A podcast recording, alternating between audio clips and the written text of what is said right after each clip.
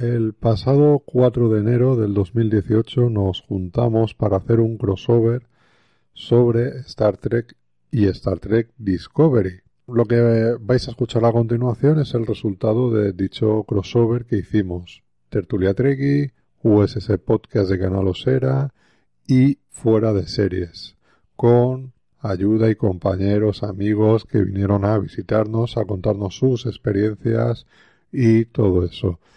Eh, agradecer también a Coque de Calle Friki que estuvo grabando en vídeo todo lo que estuvimos haciendo y que muy pronto pues estará disponible en YouTube y, y redes sociales para que veáis también un poquito de vídeo de lo que estuvimos haciendo allí. Este podcast va a estar difundido en, en todos los sitios que, que, he dicho, fuera de series, eh, canal, canal Osera, Tertulia y Cueva de Ficción y también lo voy a subir a Sunset Boulevard para que todo el mundo pues, eh, lo pueda escuchar, llegue más gente y así ya se suscriban también a los diversos podcasts para que sigan escuchando los los programas que semana a semana se van haciendo sobre Star Trek Discovery y los especiales. Esta semana comienza ya, si lo estáis escuchando eh, antes del 8 de enero, comienza la nueva tanda de capítulos de Star Trek Discovery y en Tertulia Trekkie vamos a seguir analizando uno a uno cada uno de esos episodios. Así que nos escuchamos en la Tertulia Trekkie. Un abrazo, larga vida y prosperidad a todos.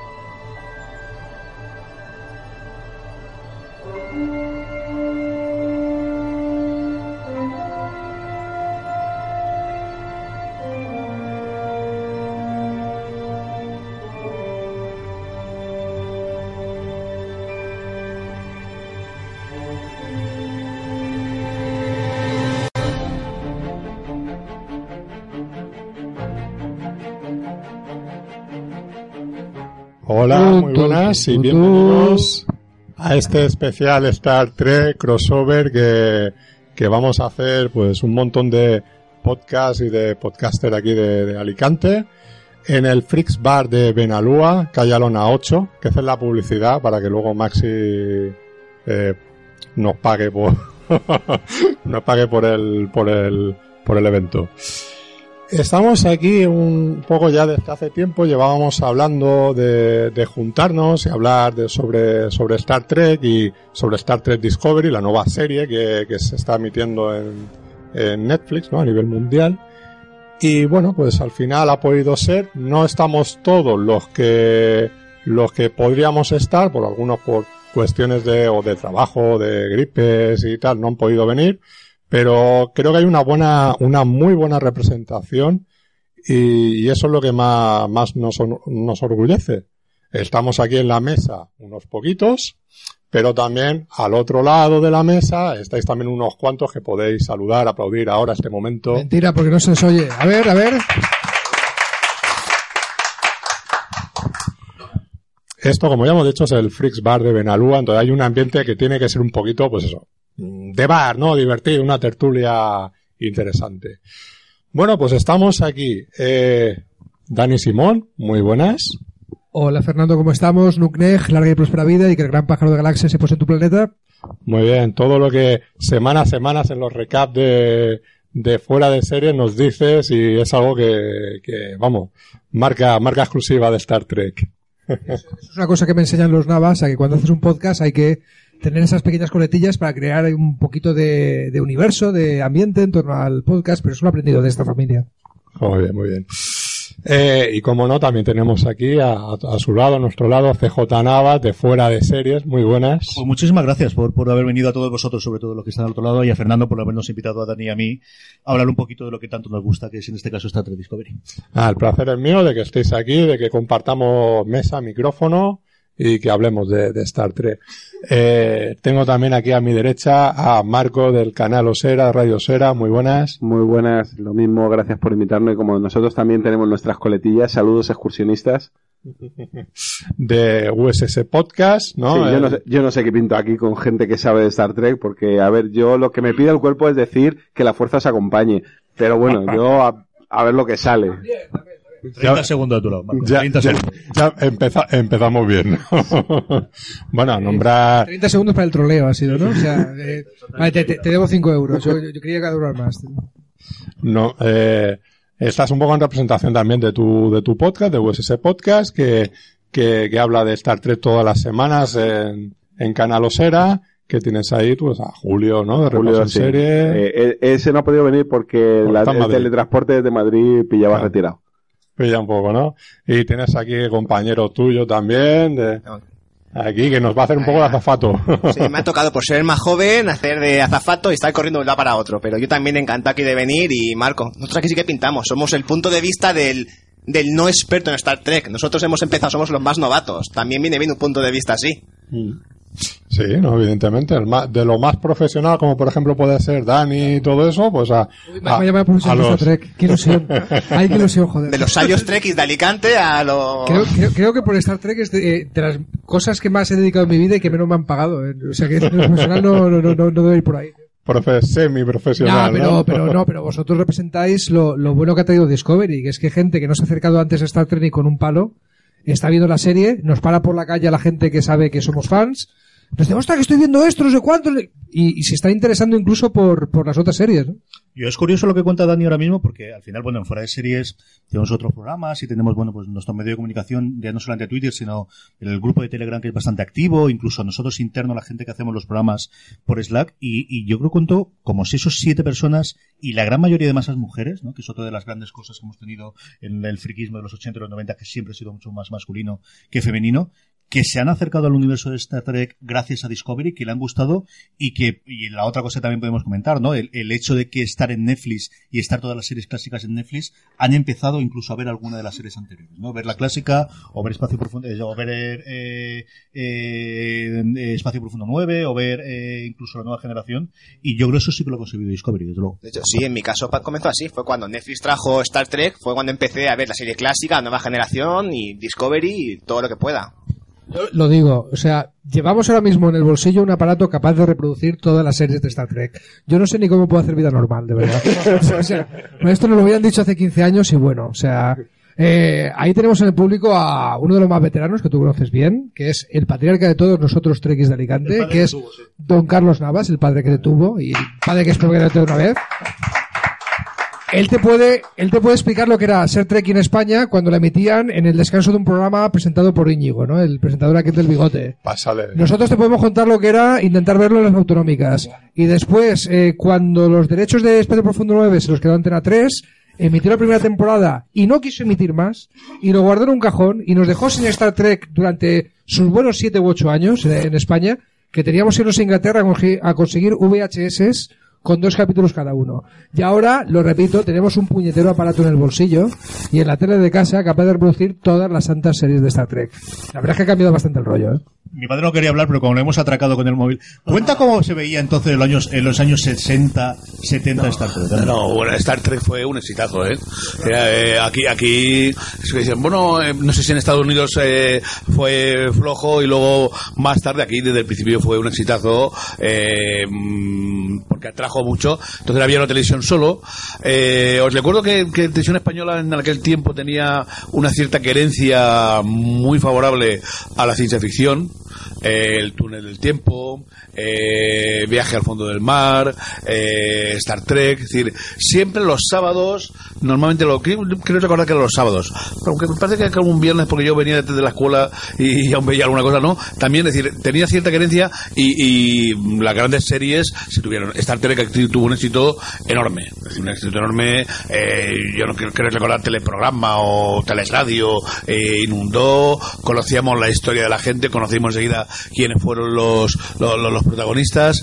Eh, la verdad es que mm, la serie yo creo que no se emitió mm, correlativamente que eh, pegó saltos, pero bueno, nosotros daba lo mismo. Esa es otra larga española el caso era que tú el sábado te cargaban un, un episodio y te quedabas nuevo. ¿verdad? Además, no había corte de, de poca co- corte de publicidad. eh, al final podías ver los títulos de crédito, no como hacen ahora los cochinos estos que cortan los títulos de crédito, que es algo que debería estar penado por la ley y que yo creo que además es ilegal. ¿eh? Yo creo que yo creo que sí- yo creo que es ilegal lo que están haciendo las ahora, ¿no? Bien.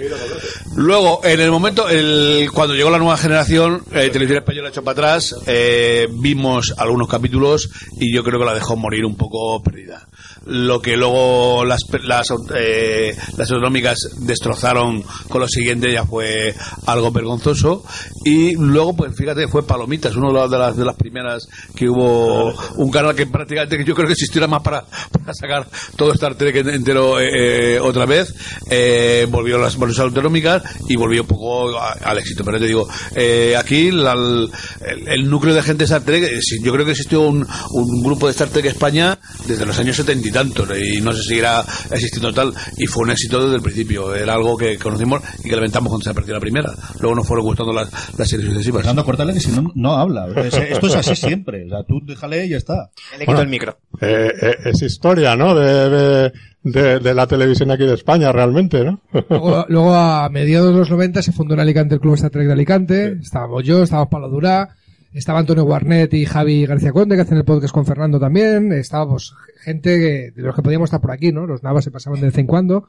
El, y, y de hecho la primera convención nacional de Star Trek se hace en Alicante, la Spatrek en el 98 en la universidad.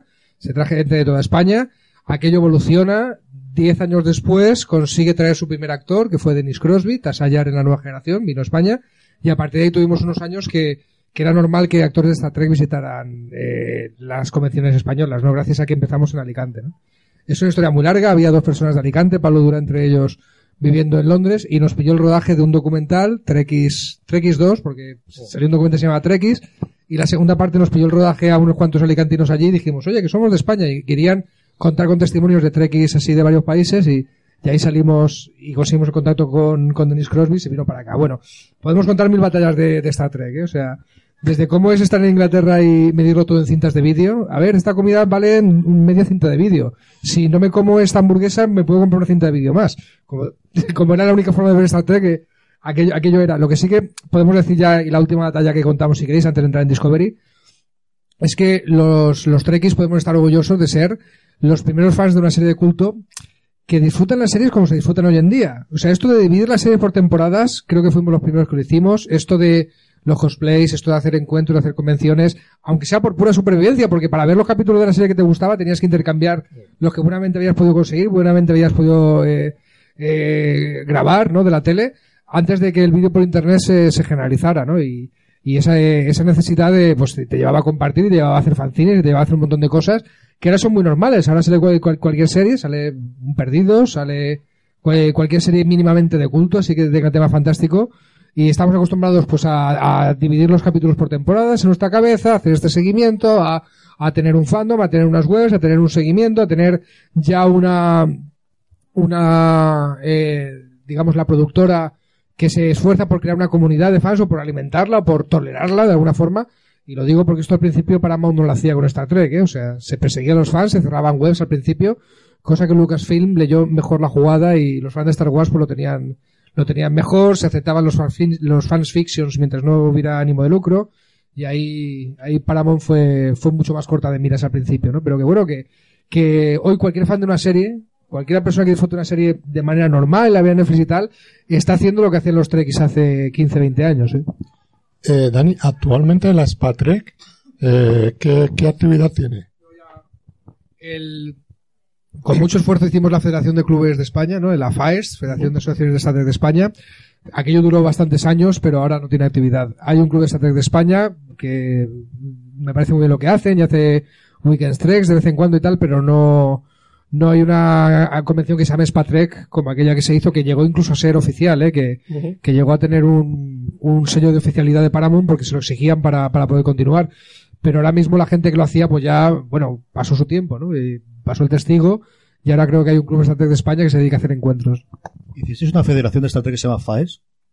Sí, yo estaba a mí, iba a decirlo yo, eh. Acá- acá- Querido, querido amigo, querido amigo liberalón, acababa en T, ¿eh? era la Feist. Ya, pero la T, la T esa ha sido con la P del PSOE. Yo no te digo nada. En fin, no vayamos por ahí. Luego decís que yo troleo, ¿eh? O sea, si no nos metemos nosotros a esta altura. Pero es que todos hemos pensado lo mismo. ¿eh?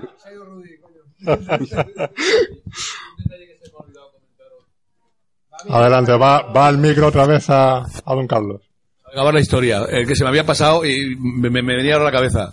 Cuando abrió Virgin en Barcelona, la, la gran tienda que luego desapareció, eh, lo único, bueno, lo único, tendrían otras cosas de éxitos, agotó los VHS de Star Trek en inglés puro y duro, sin subtitular y sin nada, en una semana todos los que habían, todos los que pudieron traer de Inglaterra.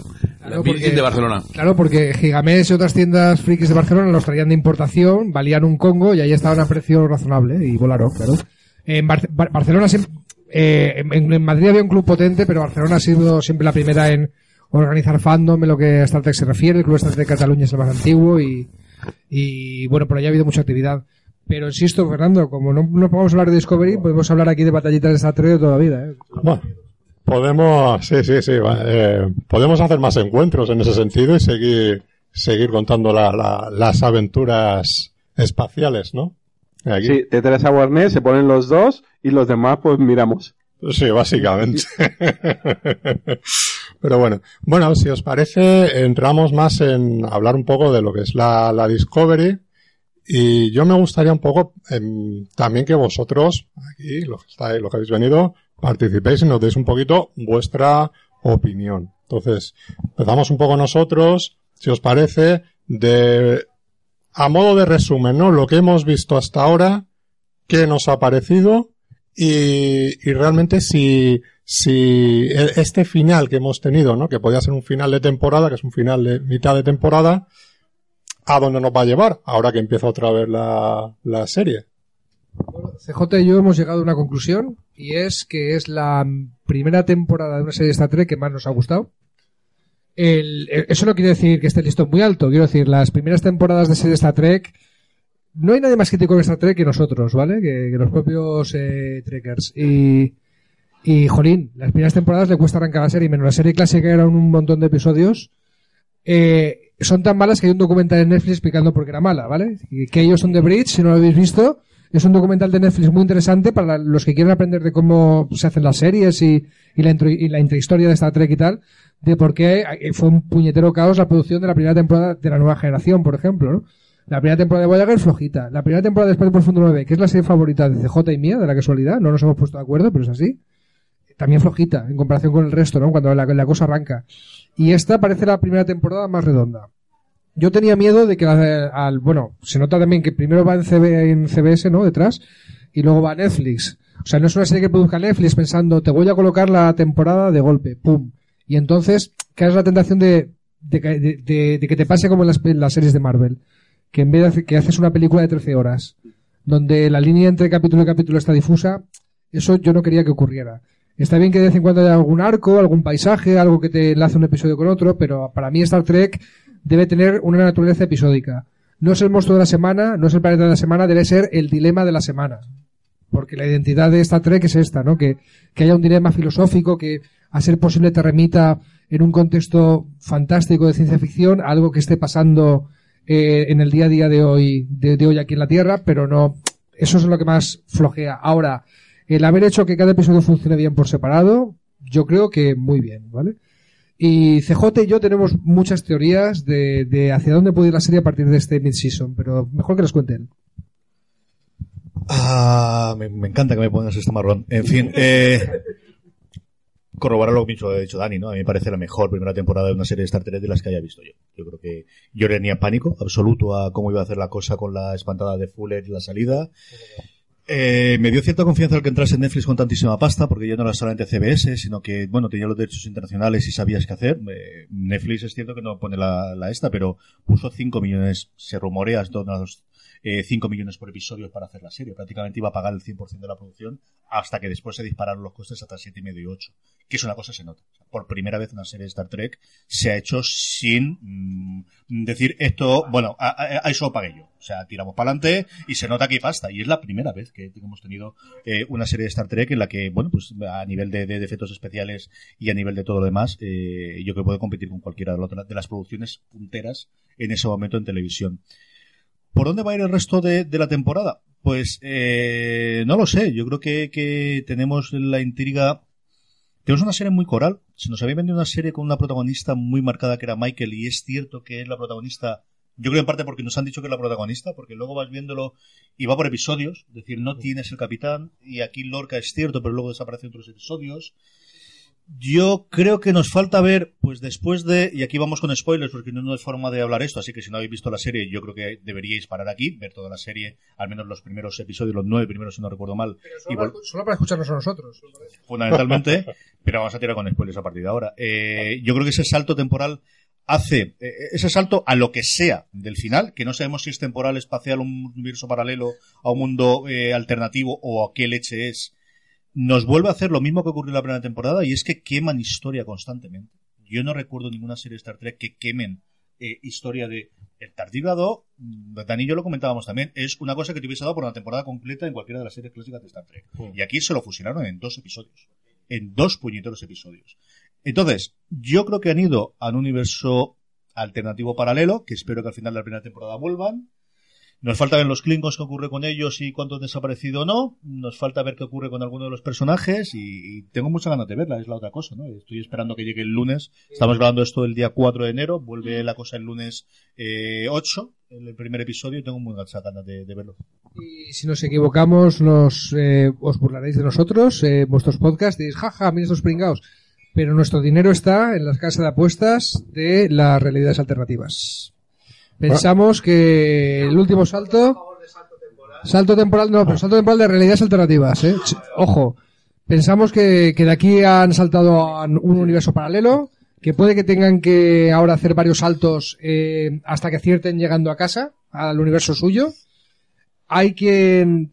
Eh, Warnet era muy partidario de la teoría de que como la primera vez que Stammers, eh, cuando se implanta el ADN del tardígrado, se queda su reflejo en el espejo, ¿vale? La escena esa de... eh, estás un poco desplazado en el tiempo, chaval, ¿no? Eh, el- entonces le ha remitido lo del espejo a Mirror, Mirror, el- al, el- al capítulo de la serie clásica, Espejo, Espejito, que es la primera vez que en Star Trek se introduce el concepto de realidad alternativa. Un fallo del transportador, que es algo McGuffin típico de Star Trek, hace que parte de la tripulación de Enterprise aparezca en una realidad alternativa donde la federación es mala. Lo- Los, malvados son los de la federación, ¿vale? Es el imperio galáctico de no, no sé qué. Luego recuperan ese universo espejo en el en Espacio Profundo 9 en varios capítulos. Pero claro, el, bueno, es, lo del espejo y tal puede ser un poco traído por los pelos, puede tener visos de, de ser así, se lo concedo a Warner. Me parecería muy traído por los pelos, pero vale. El- la última escena de dónde estamos, ya no están en Kansas, desde luego. La última escena de, del, del último episodio, del episodio 1.9. A ver a dónde están. Es el, es el misterio. Y nosotros apostamos, desde fuera de series, apostamos que es realidades alternativas. Nosotros también en Tertulia, en Tertulia Treki, aparte de lo que es el- lo del universo espejo, lo que estamos apostando mucho es eso, que, que es una, eh, no estamos en el universo Prime, ¿no? Como se decía de, de la, de la serie original. No, eso, eso, eso creía yo, que los Klingons tenían eh, otra pinta porque eran los Klingons de Abrams. No, no, no. Es, el, es el universo de, de la clásica. Sí, sí, de, de las series. es muy difícil, o sea, en ese sentido, de decir, bueno, a ver, ¿dónde estamos exactamente y hacia qué universo vamos a ir ahora, ¿no? Realmente, si es que hemos cambiado de universo. No, la verdad es que nosotros sí que lo pensamos mucho más en ese sentido. O sea, Y Canal Osera, pues... eh, no, Claro. la teoría, la teoría, La teoría fue mía, la pero teoría claro. de José era buenísima. En No, el- no va a ser verdad, pero, pero No, pero se acerca mucho a lo que ha dicho, a lo que ha dicho Daniel, porque cuando estamos hab- Claro, no, se acerca mucho a lo que has dicho tú, porque cuando nosotros estuvimos hablando en el último programa de teorías locas, yo también dije que para mí han saltado a otro universo. Y que efectivamente, como Stamets estaba mal, no iban a ser capaces de volver al universo al primer salto. Y que vamos a tener toda una vuelta de temporada de cada capítulo de un universo diferente. Hace un capítulo, llegan a un universo, aventura, dilema en ese universo, conocemos a algún personaje nuevo, bueno, alguna versión nueva de sus personajes, final de capítulo, otro intento de Stamets, y conocemos, o sea, un salto por... Bueno. por capítulo. o ca- por, por capítulo quizás demasiada, pero tenemos seis capítulos, podemos conocer dos universos diferentes. Bueno, a mí me gustaría que los que estéis aquí también, que, que en este momento lo abramos un poco más el debate y cada uno nos digáis. Vamos, pas- vamos pasando micros. Yo, de todas maneras, bueno, esa teoría en el programa la llamamos la teoría Ricky Morty, que nos parecía fascinante. O sea, la idea de la, de la, de la nave cada semana en, un, en, un, en una dimensión molaría. De todas maneras, yo hay eh, una de las cosas que, que estuvimos hablando en el programa que me ha llamado la atención de lo que ha dicho Dani, es que a, a mí en teoría no me gustan las series eh, tan episódicas y sin embargo aquí me funciona tanto como episódica como seriada. Y, y me parece un prodigio a nivel de guionistas, porque es verdad que la serie es episódica y cada capítulo tiene un dilema, pero al mismo tiempo es muy seriada. O sea, los cliffhangers normalmente en un capítulo te llama al siguiente, más, más ese tipo Netflix. Sí, la diferencia es la diferencia entre un arco y un landscape, de un, un paisaje, ¿no? La guerra contra los klingons yo tenía miedo de que fuera un arco, de que fuera continuará, continuará, continuará avanzando la trama de la guerra con los klingons. La guerra con los klingons se ha convertido en un paisaje, en un telón de fondo que los episodios ocurren mientras ocurre la guerra contra los klingons, ¿no? La única serie de Star Trek que tiene un arco puro y duro es Espacio Profundo 9, porque en aquel momento, digámoslo así, eh, Babylon 5 le estaba comiendo la tostada. Mm. Babylon 5 es un pedazo de serie que, que este Trekkie mm, eh, ignominioso os recomienda que veáis porque es eh, una puñetera maravilla, es historia de ciencia ficción, es una vergüenza que no esté ni en HBO ni en Netflix, no sé si está en alguna plataforma, está en Hulu, tú, tú que ves Hulu, que eres el único que lo ve. Es posible, es posible que sí, te lo puedo mirar ahora, pero yo creo que no. Yo, hace mucho tiempo que no la veo en ningún lado. Espérate, te lo confirmo. Anyway, eh, Espacio Profundo 9 es el único en el que se atrevieron a hacer una trama de una guerra que sí que continuaba de un capítulo a otro y sí que había capítulos de, de avanzar eso, ¿no? E intercalados con algunos de tal. Y al final de la serie, los últimos eh, 10, 12 episodios son un, son un, una película de 12 horas, en realidad, ¿no? Y, y aquí ha sido lo mejor de ambos mundos, Sí. que es un concepto muy trequi, ¿verdad? El- o sea, tenemos un, un paisaje que, que une todo, pero no es un arco que te condiciona la historia. Sí, además eh, está muy bien porque Pan y Vienen, eh, como has comentado, tienes un montón de personajes corales y les van dando protagonista cuando ya casi te, eh, te habías olvidado de ellos. Sobre todo, nosotros nos pasaba con el, con los Klingon, que no los distinguíamos, eran Klingon chica y luego Klingon cara quemada, que luego resultaba que eran la misma. Pero nos costó, nos costó darnos cuenta porque como llevaban traje de fiesta, Hay que reconocer, y tengo, tengo, o sea, tengo amigos que son eran muy fans de los Klingons, que se hacían cosplay de Klingons, que se fabricaban los Batlal, las espadas de los Klingons en las convenciones. Pero debo decir que los Klingons es lo que más ha echado para atrás a los no trekkies, por lo menos al principio, ¿eh? O sea, Y- y aquí, CJ se lo puso a su señora esposa, se lo puso de ver, te tienes que ver, es un rollo que tienen los programas, ¿no? Se ponen deberes de ver. Y, y es verdad que se pasaron un poco en el tiempo de, venga, vamos a hablar en Klingon con subtítulos eh, Sí. tal, ¿vale? en Klingon Eh, de hecho. A, lo mejor se pasaron un poco de, de- de frenada, ¿no? Y eh, por lo menos en las redes, lo que he leído yo mucho Treki profundo, eh, el aspecto Klingon ha molestado bastante. En Estados Unidos está Babylon 5 en una cosa que es la primera vez en mi vida que lo veo que se llama Go90, que es un servicio de streaming de Verizon, porque como al final salen todas las semanas, pues mira, esto es lo que hay. Eh, no sé si spoilearos el próximo episodio, que tengo aquí la, la sinopsis. ¿Queréis Mejor no, mejor no. Que no- nos gusta llegar... Bueno, en IMDB tenéis al menos los nombres de los episodios, que yo no los había visto hasta ahora, de los próximos seis episodios, así que podéis jugar al bonito juego de qué querrá decir ese nombre del episodio. A partir de Dani ya se ha abalanzado para leerlo, o sea, ya lo tenéis aquí al lado y lo estáis viendo. Tranquilos, no os contaré que el, que el siguiente episodio se llama Despite Yourself. Ay, perdón. Que es algo así como a pesar de ti mismo, ¿no? Y, y nada sobre los episodios del anterior y por seguir hablando de lo que ha ocurrido hasta ahora, yo sé que quiero hablar de, de- hemos tenido, a mi modo de ver, uno de esos episodios clásicos que después recordamos los nombres y decimos, este es complicado de recordar el nombre porque en otra tradición que hemos tenido la primera temporada, los nombres son extremadamente Son largos complicados, y sí. complicados, ¿no? Pero este magia para hacer el hombre más cuerdo loco, que al final es una frase de, de una, creo que es de Romeo y Julieta o de alguna cosa de Shakespeare para describir el amor, yo creo que es uno de esos episodios que, que hablaremos durante dentro de 10 o 15 años, se seguirá hablando, ¿no? Un episodio antológico y de, a nosotros nos gustó muchísimo, yo creo que además, cuando íbamos comentando la temporada, la temporada fue in- increciendo hasta ese episodio, el siguiente, el bis, el Bis Paces para Velum, a nosotros yo creo que nos decepcionó un poquito, eh, yo creo que es el que más se quedó ahí trasconejado, pero ese, mira que era una eh, cosa recurrente en las, en las series de ciencia ficción, el ciclo constante y el, el loop que dicen los americanos, ¿no? El, el, el recursivo, lo que aquí decimos, ¿no? El día de la marmota de la película Claro. clásica de el, bucle en el tiempo, a mí me pareció un episodio delicioso, Es que- memorable. Yo creo que ese es un capítulo que a todos no- nos gustó, nos dio el subidón de, de "Buh, esto, esto ya va, va increciendo. Y, y claro, también nos gusta, ¿no? Muchas series que, mm, que tienen ese capítulo, ¿no? De bucles en el tiempo y, y suelen gustar bastante mucho. Entonces yo creo que por eso el octavo capítulo, que era un poquito el más corto y era el que más también, mucho más Star Trek, ¿no? Porque salen a explorar un planeta, no están todo el rato metidos en plan galáctica, ¿no? En, en, en la nave, sino que salen a explorar y todo eso, pero parece que nos pegó un poco ese bajón de, de, buh, digo, digo, aquí, cuando el planeta le llamaron pavo, dije, uy, Claro. no sé yo, no sé yo esto cómo va a funcionar. Y sí, sí, a mí, además es un episodio de viendo el otro correr y digo, no, aquí esto parece la clásica, no tenemos pasta para hacerle que corra más rápido. Y le hemos dicho, muévete muy rápido, muévete muy rápido que parezca que corras más. No, ese no me, no me gusta. a un lado y Sí, parece, parece que se tumba la nave. ¿no? y muy cortado, ¿no? Parece que tiene un final muy abrupto Sí, ahí pero- para que luego este, el, el- siguiente. Sí, pero este, este capítulo, eh, a ver, si hubiera sido un capítulo de generación, se hubiera llamado Civis Pacem Parabellum, eh, un, perdón, Into the Forest I Go 1, Into the Forest I Go 2, ¿vale? Eh, cuando se hacía un Mm. capítulo de cliffhanger, un capítulo doble, pues se ponía el título así, de primera parte, segunda parte y ya está. Y aquí rompe una tradición de Star Trek, que es que en esos capítulos dobles, el primero solía ser mucho mejor que el segundo, ¿vale? Lo mejor de ambos mundos, que cuando transforman a picar en, en Locutus de Borg, ¿vale? Es mucho más impactante el primero que cómo lo resuelven al final. Y aquí pasa al revés.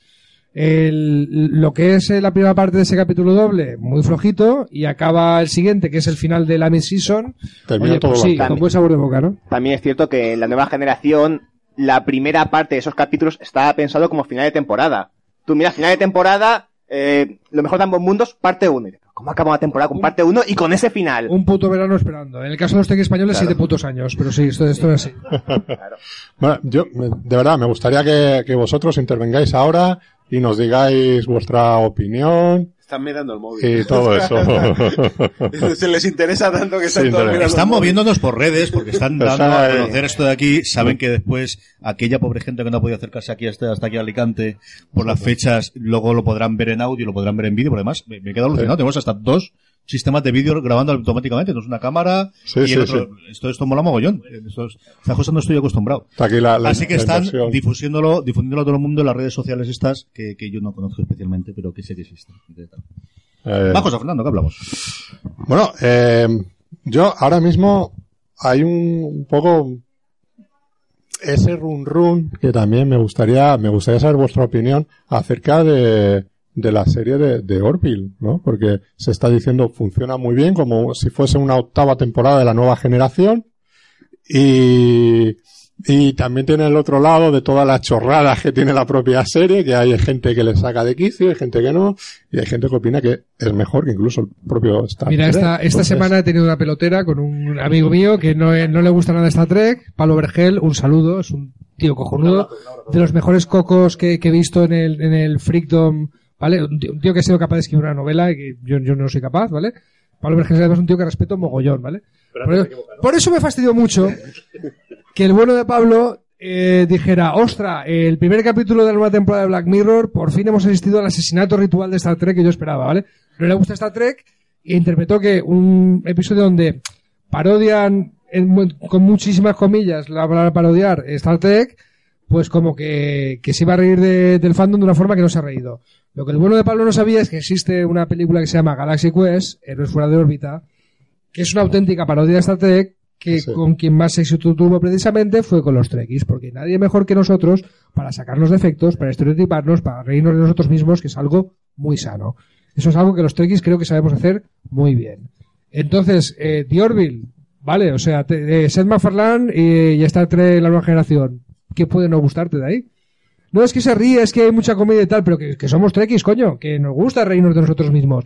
Coño, yo por lo menos eh, dediqué muchos años de mi vida a organizar las convenciones de Star Trek en donde hacíamos guiñoles, hacíamos obras de teatro, hacíamos cortometrajes, en los que nos lo pasamos bien eh, con mucho humor en torno a la serie que nos gusta mucho, que tiene capítulos muy serios, que tiene capítulos muy filosóficos, que te sueltan la lagrimita, o que te hacen reflexionar, o que te hacen militar en política como me pasó a mí, pero esto es aparte, eh, pero también sabemos reírnos muy, mucho de nosotros mismos. Entonces, The Orville, he visto el episodio, el piloto, he visto el piloto, no, no puedo ver más todavía, pero ¿qué puede no gustarte de, de The Orville? Eh, de Orville es eh, Seth MacFarlane es Dios en la Fox.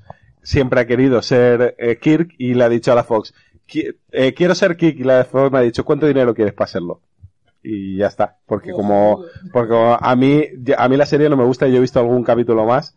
Y no me gusta primero porque me parece rancia o sea estaría bien hecha hace 20 años ahora me parece rancia y luego que McFarlane y y Paliki no tienen ninguna química Wow, wow, wow, wow, wow. ¿Dirías que la nueva generación es rancia? Mm, Hombre, si la hicieran ahora sí, si la hicieran ahora sí, si la hicieran a- por supuesto que sí. O sea, Estás No, no, nominado. Cuidado, cuidado. en absoluto. Estás, estás nominado. Que este año, gra- gracias, no sé si está oyéndose por el micro, pero gracias a Carlos Ogoro por recordar que Espacio Profundo 9 es nuestra serie favorita, que este año cumple 25 años, amigo, de su estreno. he de decir que de, de la Star Trek clásica, a, a mí también es la que más me gusta, Espacio Profundo 9. Y eso que, que detesto al capitán. Pero eso es para hacerle la pelota ahora, ¿no? No, no, no. De hecho, bueno, mira, para, para, no, para no hacerle la pelota, que me- ¿cómo se nota que es político? Porque le han preguntado por The Orville, ha hablado 10 minutos y solo un minuto para The Orville. Eso, eso pasa por, por no hacerle. A ver, The Orville es una carta de amor a, a la nueva generación que hace ser McFarlane con la pasta de Fox. Y me parece maravillosa. ¿Es rancia? Yo creo que sí, el- yo- pero yo creo que la nueva generación, el tratamiento de los personajes femeninos, especialmente en las primeras temporadas, es una cosa que a día de hoy chirría por todos los lados. Es decir, empezando por los modelitos que surgen algunas, y también la serie clásica, y siguiendo por el uso que tienen de los personajes fundamentalmente femeninos. Y ocurre también en The Orville. Es decir, todo el detonante que tienen con el personaje de Paliki del este, a mí me pareció abominable. Es lo que no me gusta absolutamente nada de The Orville. A partir de ahí, la ves, sí, porque al final son aventuritas de una gente que conoces menos, después de haber pasado siete años con la nueva generación, pues ya te conoces a todos los, los, los, eh, los personajes, aquí todavía no los hemos conocido, con el tipo de sistema Farlane, que a mí personalmente no es un humor que me llegue. Me río, sí. Hay momentos en los cuales, hay un par de momentos que me río, pero no es un humor que a mí me mate especialmente, no, no, no me atrae. Hay episodios, eh, malos, yo creo que malos de ninguno, yo creo que soportables, creo que hay uno o dos episodios buenos, el episodio de la hija que tiene la, la, la pareja eh, gay o como quieras verlo de, de Mm. es un buen episodio, es un episodio que te podría encajar perfectamente en la, en la nueva generación. Es curioso que entre los eh, consejeros, productores ejecutivos, incluso guionistas, hay mucha más gente de las Star Trek clásicas o de las Star Trek clásicas que ocurre en, en Discovery. Ahora estaba viendo, por ejemplo, que el, el- primer episodio de Discovery que vuelve lo dirige Jonathan Frakes, pero es que él ha dirigido un par de cosas, es otro punto a favor. En The Orville está Brandon Braga, que siempre para mí es un absoluto asesino de, de Star Trek, ahí no se mete. Entonces hay un viaje en el tiempo. Si está Brandon Braga, hay un viaje en el tiempo. Eh, en el caso de The Orville, el propio Jonathan Frakes también ha dirigido algún capítulo. Sí, sí, hace Ya. mucho más. Es decir, hay mucha más gente de la Star Trek de la nueva generación, y sobre todo Espacio Profundo 9 y Voyager, en, eh, en The Orville que lo que hay en, Discovery. Yo creo que ha habido un cambio de guardia bastante claro y McFarlane al final ha rescatado la gente que hacía la serie que él quería más que homenajear, es un- de verdad es una carta de amor. Es decir, yo creo que eh, Héroes fuera de órbita es una parodia y un homenaje al mismo tiempo. Esta no, no, no es un homenaje, de verdad. Es, yo, cuando hicimos el programa allí en, en las, en las, en las JPod y Fernando me preguntó acerca de qué me parecía de Orville, creo que es la octava temporada, no sé si es la octava, o a lo mejor una serie de episodios que se quedaron por ahí en medio de la nueva generación. Encaja perfectamente la tercera o la cuarta cambiando los personajes. Y no me extrañaría que siendo Brandon Braga, alguno de los guiones que se ha llegado a producir los ha rescatado, le ha cambiado los nombres y los ha metido ahí dentro. Como por ejemplo en Sola con Expediente X, uno de los episodios de la temporada nueva de la decimoprimera está rescatada de hace 20 años que no se llegó a poder grabar y, ahora se hace. Pues, y al final, mira, tiene salida. Sí, pero tampoco en, el, el elenco de guionistas de Discovery tampoco echo de menos Pedigree Trekkie. Hay Pedigree Trekkie ¿eh? de las otras series. Se han rescatado guionistas muy buenos. Este chico que hizo, eh, ¿cómo se llamaba? Eh, creo que Darmo, que estuvimos buscando. Sea, Darmo que es uno de los capítulos Eh, Es que lo, lo bueno de esto es que si ahora os recomiendo un capítulo de nueva generación, vais a Netflix, lo veis y ya está. Antes había que buscarse la puñetera vida, ¿no? Pero ahora lo tenéis fácil. Darmo, que es una puñetera maravilla de la quinta temporada de la nueva generación. Miradlo si no me queréis esta noche, ¿no? Y, y, bueno, la gente que ha hecho esos, esos guiones, se me ha ido el nombre totalmente, pero gracias a, a la tecnología seguro que lo rescatamos todo un rato. Pero esos guionistas también están, están en el equipo de Discovery y eso pues, pues ta- también nos da, eh, tranquilidad en la continuidad, ¿no? Si, si quieres verlo así.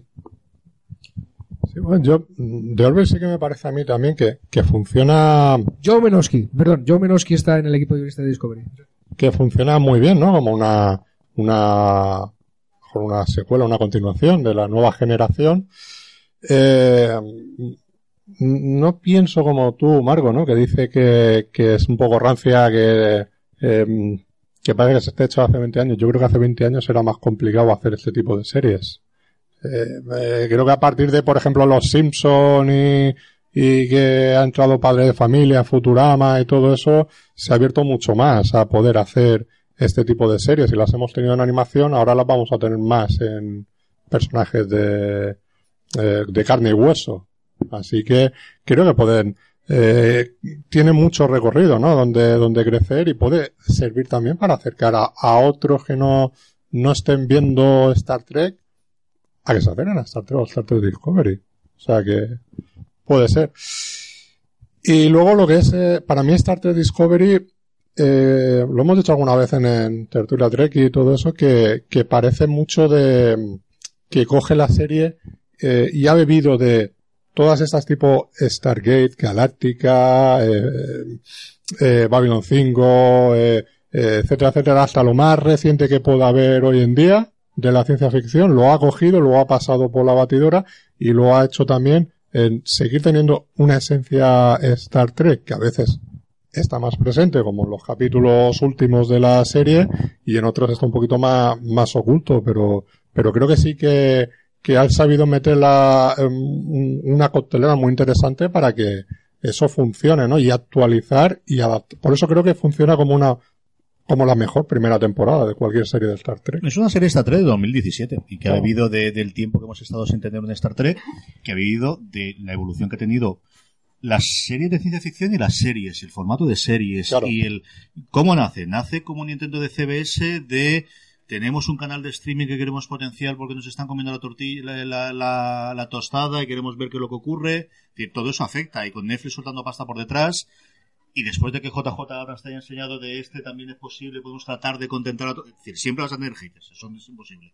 Pero vamos, podemos tratar de hacer un poquito de, venga, con aventuras por un lado y con una cosita más de acción, pero al mismo tiempo que, que compense o que convenza a los antiguos, gente eh, que gustaba Star Trek a gente nueva. Y yo creo que he vivido, como te digo, para eh, sorpresa mía agradable, porque yo le tenía muchísimo pánico cuando se largó Fuller, que yo creo que es gran acierto que tuvieron. Decir, cuando hablaron de una nueva, yo creo que había dos o tres personas, fundamentalmente dos. Una era Fuller y otra era Ronald de Moore, que si estaban ellos al fandom track clásico diría, venga, a muerte y lo que haga falta, y cogieron a uno de ellos, desgraciadamente que se largaron, ¿no? Y bueno, pues, pero al final, mira, la cosa hasta ahora desde luego está yendo muy bien, ¿eh? Yo, yo lo que pasa es que, y ahí me gustaría también plantearoslo a ver qué pensáis. Es decir, eh, creo que la situación ahora mismo en 2017, que ha dado, pues eso, con que sea la quizá mejor primera temporada de una serie de Star Trek, pero que además sea una serie de Star Trek que tú reconoces en el entorno del tiempo actual.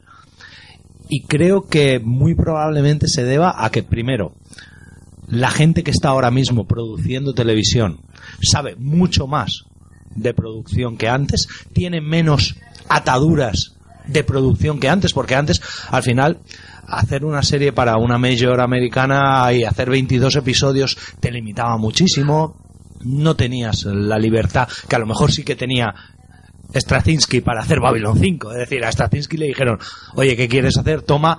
Y dijo, pues necesito hacer cinco temporadas. Y luego dijeron, cinco no, cuatro. Dijo, venga, vale, pues hago cuatro. Y luego dijeron, nos ha gustado haz la quinta. Y la cagaron. Pero bueno, eh, es decir, esa libertad que antes a lo mejor un productor de Star Trek no tenía y que ahora sí puede permitirse. Es un poco lo que también comentaba CJ antes, es decir, que haya llegado Netflix también diciendo, oye, te voy a dar 5 millones por episodio, pero bueno, va, si te pasas 2 millones por episodio, tampoco pasa nada. Coño, no pasa nada. O sea, estamos hablando de un 50% de haberte salido el presupuesto, pero les da igual.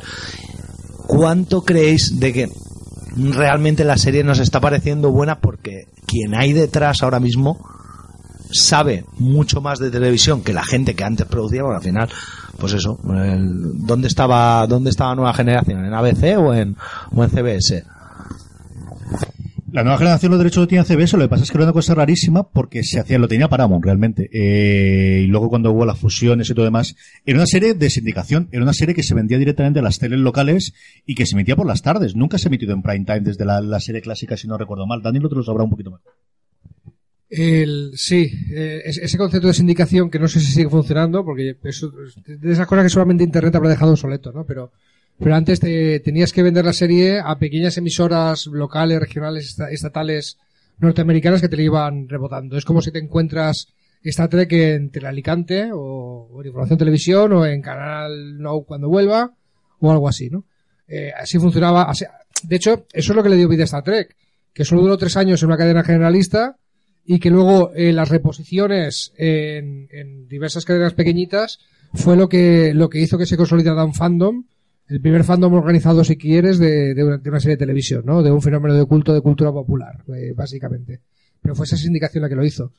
Eh, actualmente con las fusiones que ha habido los derechos de las películas de Star Trek han caído en Paramount y los derechos de televisión han caído en CBS por eso tenemos dos universos separados dos grupos actorales totalmente distintos si aparece un Kirk Spock en Discovery, que está por ver, no sé si Spock será Zachary Quinto, seguramente no por los temas de derechos, pero, pero sería, sería algo a estudiar.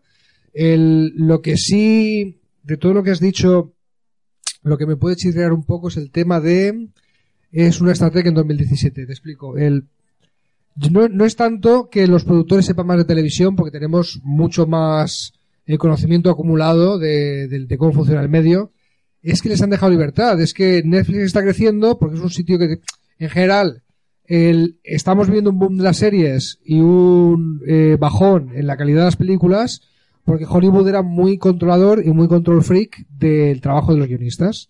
Y cualquier productor que su trabajo es poner la película en el mercado, te metía mano en la parte creativa, en el guion. Y esto era clásico de Hollywood. Y las televisiones, pues, sobre todo cuando HBO, porque triunfa y porque tiene series tan buenas, porque coge a los guionistas y les dice hacer lo que os salga de las narices. Contad la historia que queráis, ¿vale? Somos una pequeña televisión por cable que no depende de los anunciantes. No vamos a un público mayoritario. Nuestro público quiere el, tipi- el tipo de series que salen cuando vosotros os damos libertad. Y así triunfa HBO.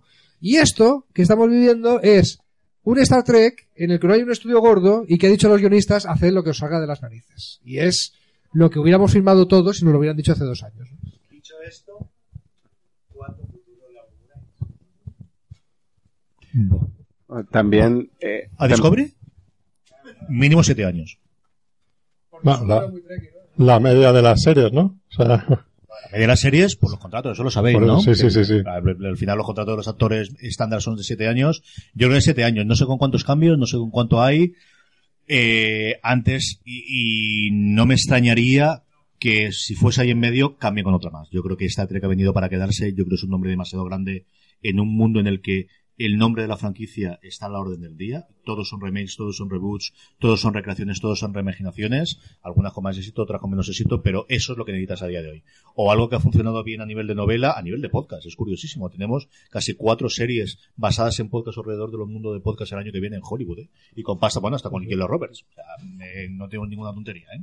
Eh, y yo creo que es extraño que a día de hoy hacer predicciones a dos o tres años conforme está el mundo, bueno, a ver si estamos dentro de dos o tres años todos, ¿no? Pero a partir de ahí, eh, a mí me extraña muchísimo que no ocurra como ocurrió en su momento con Voyager, es que se cambiase, ¿no? Que, que, que tengamos, conforme termine una, enganche con la siguiente serie y enganche con la siguiente. Fuller decía que lo que quería era todas las temporadas ir cambiando e ir eh, haciendo una nueva eh, recreación o ir haciendo saltos. Ese tampoco es un mal formato, ¿no? Y una cosa de, de ver qué es lo que ocurre. Pero a mí me extrañaría que no haya constantemente en los próximos años al menos una serie de Star Trek en CBS. yo lo que, lo que sí que creo es que no es que haya ahora mismo más libertad creativa que hace que en los años 60, 70. Eh, lo que sí que creo que hay más, eh, una visión mucho más eh, industrial, mucho más comercial, de que las series están dando dinero, entonces la gente invierte, las productoras invierten más dinero para mejorar la calidad, pero al fin y al cabo, aunque tú seas el creador y seas el guionista y todo eso, hay otra persona que está metiendo la pasta y siempre va a decir la última palabra, aunque luego diga, "Ch, tú eres, eh, tú eres aquí el experto, Pero Pero cuando que veo una- tampoco es malo, es decir, que Claro. luego deja la libertad a los artistas. Yo creo que, de verdad, yo soy un defensor que los artistas con limitaciones suelen trabajar mucho mejor que con libertad absoluta, ¿eh? Ah, yo recuerdo el, el verdugo bastardo. Y eso es la primera vez que a Shooter, después de hacer Hijos de la Anarquía, le dijeron, Shooter, no puedes hacer mal. Sí, sí, puedes. Puedes, puedes. Duré media hora con el puñetero episodio. Era una serie de las peores que yo he visto en la vida. De verdad, de vez en cuando dar limitaciones no está mal. Siempre de limitaciones. Vas a tener presupuestaria, vas a tener actores que se te van a cambiar, vas a tener un estudio detrás. Lo que no existe, bueno, pues eh, lo que había en él hace 30 años, especialmente esta que va directamente a streaming, que podrías meter desnudos perfectamente, no van con el canon de Star Trek, podrías tener otro tipo de cosas que siempre hemos tenido. Es decir, dinero siempre ha dado las series. Yo creo que lo que ocurre a día de hoy es que es el puntal de lanza de, un fenómeno nuevo que tenemos y es es la, la, conversación cultural fundamental gira alrededor de las series esos últimos 10 años. Yo creo que eso sí que ha cambiado. Y eso es una cosa que digo recurrentemente y es, hubo un momento para las novelas, hubo un momento para las películas, hubo un momento para la música, luego siempre evidentemente con ambientes y toda la generación es por complicada. Los últimos 10 años, la conversación típica de cuando hemos llegado a aquel Freaks es qué series estás viendo. Y mira que es la época de los Oscars y son las películas, ¿verdad? pero al final acabas en series porque es lo que todo el mundo ve. Eh, Porque al fin y al cabo cada vez se tiene menos tiempo y, y se tiene más tiempo para ver 40 minutos que no dos horas y media como es la, la media de las películas de hoy en día, de americana. Sí, yo, yo cuando tengo una película y me la veo a cachos, me la veo a cachos. Es que no hay, Claro. no hay otra manera de verla, ¿no? O sea, el, pero estoy con CJ. Eh, hace 10, 15 años no sabías el nombre de los showrunners. El, Claro. En el mundo actoral, hacer televisión era un desprestigio tremendo. ¿Vale? O sea, si, si te estabas encasillado como un actor de televisión, no dabas el salto al cine, que era lo que tenía el prestigio. Ahora la- los actores con renombre están haciendo series a punta pala. Cuando no es Ne- Netflix, que es quien tiene el dinero ahora, y productoras similares, o, o Amazon cuando quiere convertir con Netflix, y les pone una pasta encima de la mesa que hace que los actores ya no distingan eh, entre medios, ¿no? De- desde luego. El, yo creo que, el- yo creo que el- la diferencia eh, está entre, o sea, ¿por qué se ha producido ese cambio cultural que tú decías? Es porque las series han ganado en prestigio. Ahí podemos hacer historia antigua de si fue a partir de Los Sopranos, si fue a partir de, de un fenómeno de culto como Lost o, o- o- o cuál fue el punto de inflexión, ¿no? Pero, pero si finales de los 90 las series empiezan a ganar prestigio. De todas maneras, en cuanto a esta temporada de, de Star Trek, eh, también hay una gran diferencia porque en el documental ese fantástico y muy recomendable de Pánico en el, en el Puente, eh, el, no tenía nadie, nadie en la producción tenía la más mínima confianza en ese producto. O sea, de hecho, eh, Stewart firma porque le dicen, tú firma por tres años que te van a pagar tres años cuando vas a trabajar uno. O sea, esto no aguanta una temporada.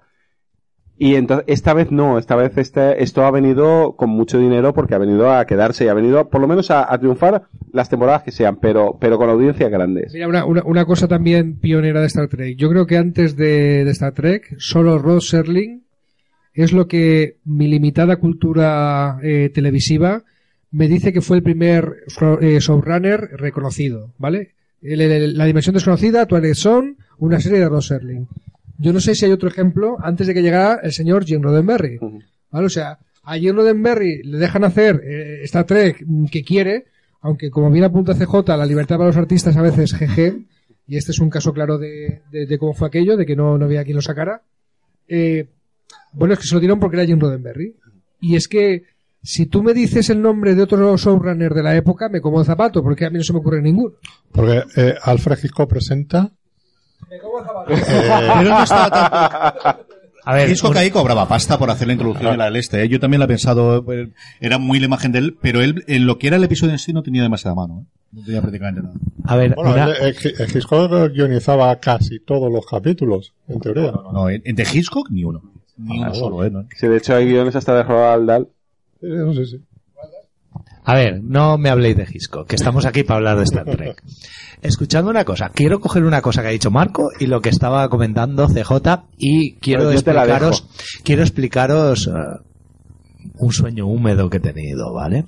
Ahora que están tan de moda las series, eh, como ha dicho CJ, y están tan de moda las series de superhéroes y están tan de moda los crossovers, ¿Imagináis dos o tres series de Star Trek con distintas naves simultáneamente haciendo crossovers entre ellas? Yo no sé tanto crossover o, o cómo puede funcionar, pero a mí me extrañaría que no vaya más de una. Es decir, yo creo que falta una serie, eh, yo no sé si juvenil o infantil o cómo puede ser, sobre la academia. Yo creo que eso vamos a tenerlo en cinco años. ya nos tiramos aquí, como en cinco años no se va a condenar nadie, pues no puedo decir. Yo creo que es un universo en el que, es- teniendo el dinero Perdona, perdona un segundo, CJ. Eh, tengo que. Bueno, yo. Si hay algo que me guste más que Star Trek, quizás sea Doctor Who. Y tengo que deciros que eh, alrededor de Doctor Who precisamente se promueve eso. Es decir, que haya una serie, una serie para niños de 8 a 12 años, una de 14 a 19, la original que se supone que es entre 18 y 40 y, y luego, por ejemplo, salió Torchwood, que era bastante más adulta. Entonces, como sueño húmedo, os gustaría tener varias. Sí, pero es que además hay antecedentes. En cuanto a la nueva generación lo peta, eh, se plantean hacer una segunda serie que era Espacio Profundo 9, ¿vale? Que es, que coincidió dos años. Y que durante la sexta, séptima temporada de la nueva generación hay capítulos en el que, hola, somos la Enterprise, fecha estelar no sé cuántos, estamos anclados en Espacio Profundo 9. Y hay, y hay un intercambio. En el mismo piloto de Espacio Profundo 9 pasa eso, ¿no? Es, puede pasar. Eh, De hecho, en cuanto al Espacio Profundo 9 lo, lo, lo empieza también a petar, dicen, pues como ha terminado nueva generación, el personaje de Worth lo traspasamos a Espacio Profundo 9. Esos, eh, durante finales de los 90, mediados finales de los 90, ese, ese, esos crossovers y ese crear un universo de más de una serie pasó, o sea que hay un antecedente. Así que que a poco que lo pete Discovery, pues sí. El rumor de la serie de la flota, de la Academia de la Flota Estelar lleva danzando desde antes de que se acabara Voyager. Hostia, que se va a acabar Voyager, ¿qué es lo siguiente que hacemos? Y ese rumor lleva dando vueltas décadas, ¿vale? O sea que puede pasar, claro que sí. Y oye, ojalá. ¿De qué más tenemos que hablar, Fernando? Que nos quedan 10 minutos esta gente de casa. y quiere Pues sí. Eh, yo hay una noticia que ha salido hace poquito, que esa es para, tratar también un poco el tema del cine, es que eh, Quentin Tarantino va a dirigir la nueva película de Star Trek. Acabo de eyacular, ¿es normal? Yo, yo siempre, a ver, con Tarantino siempre digo una cosa, hasta que no lo vea en fotografías en mitad de un rodaje de él dirigiendo, no me creo nada. No me creo nada, porque cada proyecto que hace salen 50 después. Es que, es que decía Carlos ahora que su sueño húmedo es que se crucen de Star Trek. Es que a mí me pones Tarantino y Star Trek en la misma frase y me vuelvo loco. O sea, son dos iconos de la cultura popular que en mi, eh, ya sé que cada, cada uno tiene una historia con esto, pero a mí me pilló en un momento de mi vida Pulp Fiction y me pilló en un momento de mi vida Star Trek, las dos a la vez, que, que no me convirtieron en la persona que soy hoy en día, pero casi. Fueron las que me despertaron la conciencia cinéfila por un lado y la conciencia de fan de la ciencia ficción por otro. Entonces, sí, sería algo... Sí, exactamente. No, te- te- te- te- tengo un amigo, tengo un amigo, tengo un amigo con una frase un poco bestia, pero que le viene al pelo, ¿no? Que es que le Ah. gusta el porno, le gusta la Yoconda, pero una película porno de la Yoconda, pues no la vería. Pues eh, sí, puede que sea algo así, puede que sea mezclar unas churras con merinas de mucho cuidado o lentejas con ketchup, como has dicho fuera del micro, que, que sería. Pero, Pero, pero- yo voy a verlo, ¿eh? Yo voy a verlo y, y, ¿qué es- quieres? es que Eh, al- Soy target, soy target. a los americanos las lentejas les gusta con ketchup. Entonces, Y aquí a más de uno también. Tampoco nos hagamos tan interesantes que también aquí hacemos de todo. ¿eh? O sea, todos los locos. Yo no soy un gran fan de Tarantino, pero la vería. Creo que es un golpazo, sí. Yo creo que es un puñetazo encima de la mesa para tratar de, de- de reactivar el, el invento. Es que al final te juegan mucha pasta en el cine. Es que en el cine esa producción no va a costar menos de 150 millones de dólares, más 200, 250 para venderla. Mm, tienes que hacer unos números, no te digo desde la última Star Wars, pero números interesantes para recuperar la pasta porque no puedes hacer una producción menor a día de hoy en esa cosa. Y yo creo que Tarantino sí te puede dar ese plus, especialmente en Europa. Yo creo que también es otra cosa lo puede traer mucho. Volvemos a que hay antecedente en la historia de Star Trek. Star Trek es una marca tan poderosa. Hay muchas historias. Martin Luther King convenciendo a, a Nichelle Nichols para que no abandonara el papel de Uhura cuando quería dejarlo, por lo que estaba significando ese personaje de mujer negra en ese momento, en los años 60. Eh, Whoopi Goldberg, una actriz consolidadísima en Hollywood en ese momento, se pone a hacer televisión, que ya hemos hablado de que era algo súper raro, súper desprestigiado, pero ella quería estar allí. Stephen Hawking visita el, pare- el, el plato de esta y dice, por favor, póngame en la silla del, por favor, póngame en la silla del capitán, ¿no? Y, a- y, y Stephen Hawking, la mente científica más brillante del planeta, se da de hostias por salir en un capítulo jugando al póker con Data y con Isaac Newton y con Albert Einstein, pero, pero es- ese es el poder que, de, de- de atracción que tiene Star Trek, esa conexión emocional con gente tan potente como Tar- Tarantino. Vale, Tarantino no te gusta. Imagínate que alguien, indiscutible, Coppola, Oliver Stone, se pone a hacer un capítulo de Star Trek. ¿Vale? Olvídate de que no te gusta Tarantino. Tendría ese No, no, impacto, ¿no? O sea, yo no soy un, yo no soy lo que tú eres con Tarantino, simplemente. Yo creo que tiene cosas buenas, cosas malas y cosas que no he visto. Eh, Pero creo que es uno de los nombres que a día de hoy te ponen una película con el nombre del director que ya no quedan tantos. O sea, esto ya no es el Hollywood de los 70 los 80, ¿eh? Ya no hay tantos como esto. Yo sé, mi relación con Tarantino es prácticamente la misma que la de que la que tienes tú, Dani, entonces ya lo sabes. Y yo para mí, o sea, si siempre se ha dicho, ¿no? Tarantino es muy fan de James Bond y Tarantino es muy fan de Star Trek. Entonces, no hemos visto el Casino Royale que podía haber hecho James Bond con Pierre Brosnan, pero sí que podemos ver eh, un Star Trek un más agresivo, ¿no? Podemos decir de una cierta manera. Y, y la verdad es que ya tenemos una pequeña prueba, porque Marea Roja. Sí, puede ser, ultraviolencia gratuita. Um, Yo creo que creo que va a estar más comedido Tarantino ahí, que no le van a habla dejar. idioma en tanto. cronos, te reto dos veces, hijo puta. te reto. Pero- Ah, te apunto con el phaser, dale. Posiblemente veamos a Samuel L. Jackson. Ahí es muy probable. Por lo menos veremos que entren en el, tra- en el transportador con la pistola apuntando y no enfundada como la nueva generación, que daba un poco de penita. Sí, sí, sí. Se- se- seguro que aquí no, no vamos a, a- no se va a decir lo de fases en posición de aturdir. No, no, no. Que Aquí siempre, es fase que siempre he pensado disparar. que en la nave los llevan en, en matar. Y por eso cuando entran en el transportador se los ponen en aturdir. Y, y 40 minutos de diálogo memorable antes del tiroteo. Sí, sí, o sea, yo creo que vamos a ver todo eso y puede ser muy, muy, muy peculiar, ¿no? Y de hecho, en Marea Roja, la verdad que es una película que tú lo ves y dices, ¿esto lo ha reescrito Tarantino? Digo, digo, Tarantino aquí se ha fumado algo que, que es, es otra persona.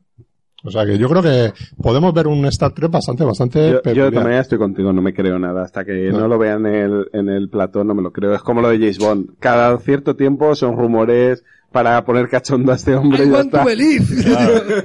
Claro. Yo, que- yo quiero preguntaros una cosita, además, porque si no, mi compañero Julio, que es el treki del programa, me mata. Dice que él- eh, a él lo único que le chirría de, es que el médico vaya de blanco. Dice que los médicos en Star Trek van de azul. Y que, ¿qué cosas os chirrían a vosotros como trekkies profundos? Yo creo que con el paso de los años cada vez soy menos purista en estas cosas. Entonces, chico, yo lo acepto. Eh, salvo Sí, no, que sí, me él, demos él lo acepta, pero le duele. Verlo de blanco le duele. Hemos visto ya tantos trajes, tantos cambios, tantas cosas, tanta le- le- para arriba y para abajo. eh, a mí no me duele absolutamente nada. Y, y no me parece mal. Es decir, me parece que queda bien, que te hace el cambio y me gusta bastante. De verdad, a mí me gusta. ¿eh? Yo, Al yo menos. lo que creo es que poner al médico de blanco lo hace reconocible como médico para toda esa gente que se ha enganchado a la serie que no es friki. Es decir, mi madre mm, no ha visto nunca una serie de Star Trek, pero si mañana pusiera Netflix y de repente está viendo eso y sale un tío de blanco rodeado de cosas muy blancas, con paredes muy blancas, con... dice, eso es un quirófano y ese es médico. Claro. Sí, sí, yo el, proble- el problema que veo, a mí me, me da igual, evidentemente, eh, no tengo grandes problemas con la continuidad. A ver, he leído Marvel toda la vida, o sea que, que, que Dios siga. Pero yo creo que hubiera sido mucho más eh, fácil el ambientarla 100 años después de, de la nueva generación para esa ambientación tan tremendamente diferente que dices, es que dentro de 10 años van a volverse a poner los pijamas. Que me, me da igual, pero no deja de ser un... Yo es que creo que esa- esas preguntas las va a Pero es que contestar la los propia serie. demás eran así porque la serie se hizo en los 70. Entonces, Sí, sí, cuando no, una puñetera por- por vez supuesto. que si esa serie, si la serie original se hiciese a día de hoy, no se haría eso porque habría más medios. Y no teníamos tanto catado piedra porque hay efectos especiales, pues entonces tenemos esa parte. Yo creo que, yo comprendo lo que quieres ser muy purista. Si quieres hacer- Escucha, escucha una cosa. sencillo, seguro. Escucha, que es que aquí estamos hablando que si espacio profundo 9, que si nueva generación y tal. Pero es que hay que de Tupol en Enterprise. O sea, no. ¿Qué problema, tiene, ¿Qué problema tienes tú con el traje de, De, tipo? de verdad que yo estoy con CJ, no, los aspectos, los aspectos estéticos de verdad que, que me la soplan. Ha habido, al principio cuando se vieron las fotos de, de los Klingons como eran en Discovery, ah, Dios mío, no se parecen a los Klingons de... Me da igual, son Klingons. Claro. Y cuéntame una historia, ¿vale? Son Klingons en la flota estelar, eh, 10 años antes de la misión de 5 años de la Enterprise. Cuéntame una historia, ¿vale? Paso. Sí que es verdad que hemos discutido mucho en el programa de, ostra, a ver cómo encajan esto de que la tecnología de salto de la, de la Discovery, ¿vale? Lo que le permite hacer esos teletransportes de la nave, llámalos como quieras, No lo tenga. No lo tengan. no lo tengan. Y allí Sí. podemos Ese es un también hacer- salto importante. Bueno, pero podemos hacer, pero podemos hacer la teoría. Seguramente los guionistas nos van a explicar por qué. Seguro. Hombre, el hecho de que, de que un tío como Stammer sufra lo que sufre para saltar y además aparezca en vete a saber dónde, lo veremos el lunes, eh, pues nos puede dar una pista de por qué la flota estelar no es una cosa que haya generalizado su uso. De todas formas, pueden hacer muchas teorías. ¿Tú te acuerdas de la sección 31? ¿Eh? Una rama de seguridad de una especie de servicio secreto, súper secreto, muy secreto de la flota estelar que lleva desde los inicios de la institución velando en la sombra las cloacas del Estado, si quieres verlo así. Aparece... Tiene un uniforme muy molón y aparecían donde les daba la gana. En Espacio Profundo 9, hola, soy la sección 31, acabo de aparecer por aquí, pero si no estaban aquí, ah, pues a ver si van a tener una tecnología, bla, bla, bla, bla. Recordemos que la primera vez que llega Michael a la, a la Discovery, hay unos misteriosos señores con escopetas muy gordas que hacen pium pium y una insignia negra que alguien nota. Es una insignia negra de flota estelar, no lo hemos visto mucho. Sección 31. bueno, pues yo creo que lo podríamos dejar, podríamos seguir mucho más tiempo, pero Dejar no, cerrar, cerrar, cerrar. No se deja, se deja. pero pero vamos vamos vamos a ir echando el cierre y prometemos volver a, a seguir hablando de Star Trek y de la ciencia ficción que, que tanto tanto nos gusta. Eh, a ti, Dani, darte un poquito la, la- darte las gracias por venir. Eh, da- Darte las gracias a ti, darle las gracias a CJ públicamente por, por haberme permitido eh, hablar semana a semana de Star Trek de tumba abierta y además con la gente fuera de series que, que me siento muy a gusto, que me siento en casa y dale por favor un saludo muy grande, un abrazo a, a y a Javi. Eh, de tu parte. Y lo, lo escucharán esto, estoy seguro. y, y seguro que Antonio el próximo día en la, en la tertulia Trek, eh, ha faltado esto, esto y esto. Pero bueno, CJ, y también un placer tenerte. Pues mil gracias, me ha encantado la experiencia. Así que si la gente del film nos quiere aquí de vez en cuando, yo encantadísimo de venir por aquí. ¿eh? Sí, bueno, aquí Maxi, Maxi y Natalia nos quieren y por lo menos eso, intentaremos seguir haciendo cosillas. Ahí. A reunirnos la panda de frikis, trekkies y hacer cosas. Marco. Un placer, un honor, un gustazo. Eh, Muy bien. Pues eh, lo mismo te digo, un placer tenerte aquí con, con nosotros y que sigas viendo Star Trek. Lo comentes. Bueno, a todos vosotros y Josa. Un placer estar aquí. Aunque me he dedicado a llevar el micrófono para que Carlos pueda meteros caña, Sí, sí, sí. pero encantado de estar aquí. ¿Ves como la juventud del futuro, por mucho que digan, ves tú, ves tú como al final es otro. La próxima, la próxima vez lo pasé a Marco y te quedas tú aquí. Sí. La próxima vez, ¿verdad? Me queda No. por ser más joven y a subir el pequeño Alfred que está apoyando vueltas que no lo quiere en ningún lado. Tilly es un personaje brutal y, Yo soy y- muy y todavía es fan cadete, de ¿eh? Tilly. Todavía es cadete, tío. Yo soy Eh. muy fan de Tilly. La primera vez que apareció estaban, pues yo tengo miedo a ver cómo aparece. Y yo no, a mí me ha encantado. A mí me ha encantado. Yo quiero más de Tilly. y Y sigo termi- esperando el capítulo protagonizado por ella. Terminará siendo capitán. Y si no, en este universo alternativo vamos a ver una Tilly capitán. Yo en eso estoy Y convencido. capaz que la ponen capitana de la Enterprise. Porque ya, hecho, ya hizo mención en un capítulo. Jodería el canon. No, pone, igual va eh, Tilly Pike eh, Kirk o Pic- eh, Pike Tilly Kirk. A saber cómo hacen, pero capaces los veo. Bueno, pues... pues nada, a, Hablo poco, pero la lío. A todos, no, no te preocupes que te entendemos. A todos vosotros, gracias por, por venir, por participar y, y nada, por, por ver Star Trek, ¿no? Difundir la palabra.